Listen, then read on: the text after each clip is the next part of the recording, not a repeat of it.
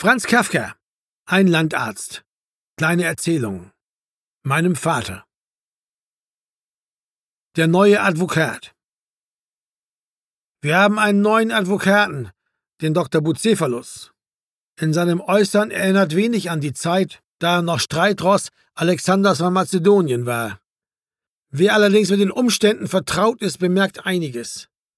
Doch sah ich letzthin auf der Freitreppe selbst einen ganz einfältigen Gerichtsdiener mit dem Fachblick des kleinen Stammgastes, der Wettrennen den Advokaten bestaunen, als dieser, hoch die Schenkel hebend, mit auf dem Marmor aufklingendem Schritt von Stufe zu Stufe stieg. Im Allgemeinen billigt das Barreau die Aufnahme des Bucephalus.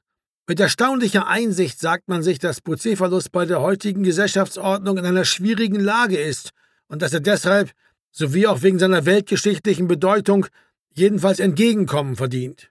Heute, das kann niemand leugnen, gibt es keinen großen Alexander. Zu morden verstehen zwar manche, auch an der Geschicklichkeit, mit der Lanz über den Banketttisch den wächten Freund zu treffen, fehlt es nicht, und vielen ist Mazedonien zu eng, so dass sie Philipp, den Vater, verfluchen, aber niemand, niemand kann nach Indien führen. Schon damals waren Indiens Tore unerreichbar, aber ihre Richtung war durch das Königsschwert bezeichnet. Heute sind die Tore ganz anderswohin und weiter und höher vertragen. Niemand zeigt die Richtung, viele halten Schwerter, aber nur, um mit ihnen zu fuchteln. Und der Blick, der ihnen folgen will, verwirrt sich. Vielleicht ist es deshalb wirklich das Beste, sich, wie es Bucephalus getan hat, in die Gesetzbücher zu versenken frei, unbedrückt die Seiten von den Lenden des Reiters, bei stiller Lampe, fern dem Getöse der Alexanderschlacht, liest und wendet er die Blätter unserer alten Bücher.